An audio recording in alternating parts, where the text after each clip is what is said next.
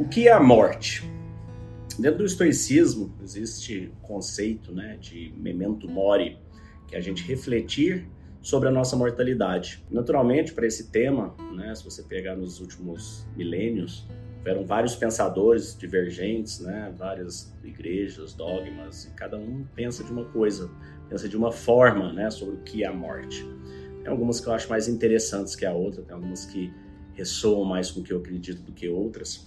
Como eu tenho pesquisado e aprofundado bastante nesse tema, né? Porque olhar sobre a morte é descobrir sobre a vida. Né? A hora que você pega esse contraste, na teoria do contraste, a gente vê que, né, a hora que você pega uma cor amarelo e um verde, você vê exatamente onde termina uma e começa a outra. A hora que você vê, que você muitas vezes perde algo que você tinha, você vê, começa a valorizar aquilo. E quando a gente fala na morte, a gente fala na vida. A Marcos Aurélio dizia: tem a morte como conselheira. Ela é uma ótima conselheira, porque ela te ajuda a te colocar no momento presente e a entender o que faz sentido. Porque dificilmente você chegaria ao leito de morte, né, próximos dos seus últimos minutos, e falaria: Nossa, é, que pena que eu não consegui comprar o último modelo do carro X, não consegui dar para casa Y, não consegui comprar o último iPhone, né? Dificilmente alguma pessoa fala isso nos últimos momentos, porque nos últimos momentos tudo que a gente tem, né, tudo que a gente faz, deixa de ter importância. O que passa a ter importância é o que somos. E o que somos são nossos valores, são nossas virtudes. E é o rastro de bem, de bondade que a gente deixa para trás de nós. Né? É a frase que diz: Nada é sobre você, tudo é sobre as pessoas que você toca. E tem um conto muito interessante sobre Parmênides. Então, Parmênides ele foi um filósofo pré-socrático da época de Heráclito ali. É, ele e Heráclito tinham pensamentos divergentes sobre várias questões, né? É, Aristóteles, do seu lado, que veio depois, né, dizia que tudo que existia era composto de matéria e forma, né?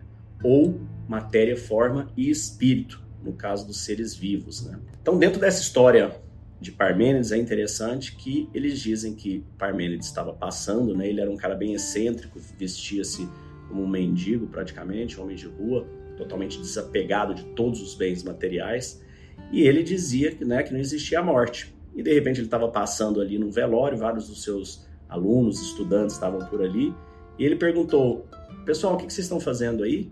Falou: "Não, fulano aqui morreu." Falou, "Mas morreu? Eu já falei para vocês, não existe a morte, né?" Porque não, não existe isso. Quem morreu tá ali, ó, Parmênides, você é louco, tá ali, a pessoa vai ser enterrada, tá morta, não respira nada. Aí virou aquela coisa, né? Ele já era tido como louco por vários e começaram a discutir, bate, né? Vem daqui, puxa, estica ali. E eles chegaram na seguinte conclusão: Parmênides disse: Vamos lá, vamos chegar em um, um ponto em comum para a gente começar essa conversa. Vocês concordam que tudo que existe é dividido em três é, partes. Existe a parte da matéria, né? Então, se você pegar um copo, ele é de vidro, ele é de plástico, né? O seu computador, qualquer coisa tem a matéria. Só que a matéria por si só, ela só se molda, ela só se desenvolve em algo se existir uma forma para ela, né? Então, por exemplo, um círculo, ele tem a forma de círculo, uma bola de bola. A bola, um formato bola, ele é algo que vem do mundo das ideias, concorda? O formato do círculo, quadrado. A forma, não tem como você matar uma forma, ela sempre existe, né? E o espírito, né? Então, o espírito, por definição, seriam essas três coisas. O que você é composto da forma, como é seu corpo, a matéria que te constitui com essa forma e o seu espírito que habita, né? Esse, essa, esse, essa dualidade. Então, essas são as três partes. Todos concordaram, falaram: bom, ok, realmente existe esses três pontos. Tudo que existe é formado por matéria, forma e espírito. Estamos todo mundo de acordo? Estamos. Então ele continuou. Vamos lá, o que, que morre? O espírito, por definição, por definição do espírito, o espírito é imortal. Ou existe espírito ou não existe. Né? Se existe um espírito, ele é imortal pela definição, ele não tem esse início e fim aqui. Então, ok, o espírito é imortal. A matéria morre, né? A gente tem a lei de Lavoisier é, formulada, né? Depois, bem depois, Mas nada se perde, nada se cria, tudo se transforma. Sua matéria, quando você morre, ela vai ser comida por bactérias, por fungos. Isso ali vai trocar por oxigênio, gás carbônico e gases. Isso vai eventualmente fazer parte de uma planta, que vai fazer parte de um outro animal que comeu a planta, e assim sucessivamente. Isso vai mudando, a matéria vai mudando. Nós somos literalmente poeira estelares, né? E a terceira fase, né? Então, o espírito é imortal, a matéria é imortal e a forma. Tem como você matar uma forma? Não tem, é impossível matar uma forma. Você não tem como matar um quadrado, um triângulo, uma bola. Ele sempre vai existir. Aquilo está no mundo das ideias. Você só vai pôr a matéria e trazer ela para a materialidade.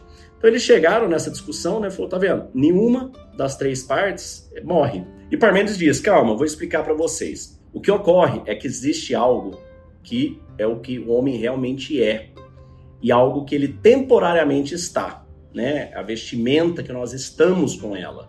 E existe esse casamento temporário entre a forma, matéria e espírito. E a nossa consciência, ela se identifica com o que está, né? Com o temporal e não com o que é. E por conta desse fenômeno, quando existe esse descasamento, existe essa identificação né, ou desidentificação, dizendo que houve a morte. Mas na verdade só houve um descasamento da forma, da matéria e do espírito. Portanto, a morte é uma identificação da nossa consciência com estágio passageiro e não definitivo. O que é o estágio passageiro? É o que você está. Neste momento, você está com essa matéria nesse corpo, a sua alma a hora que a sua alma sair daqui, você está no nível de inconsciência, né? Então, quando você estiver no nível de consciência, a hora que você voltar para o mundo das ideias, ou como você queira chamar, existe essa desidentificação. Ou seja, para Platão também, né, aquilo que você é é imortal. Quando você se identifica com aquilo que está passageiro, você está em um estado de inconsciência, em que você cai por se identificar com o que você não era, né?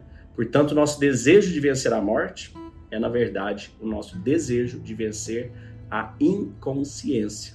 Não sei se vocês já assistiram o filme Matrix, né? Quem assistiu vai entender melhor esse conceito, porque ele é todo baseado nesse conceito. Ou seja, nós estamos vivendo vidas imaginárias, né? A gente vive uma vida onde o nosso espírito habita essa matéria, é, onde nós temos a nossa memória apagada do que somos, para que você possa experienciar e viver o que você está vivendo.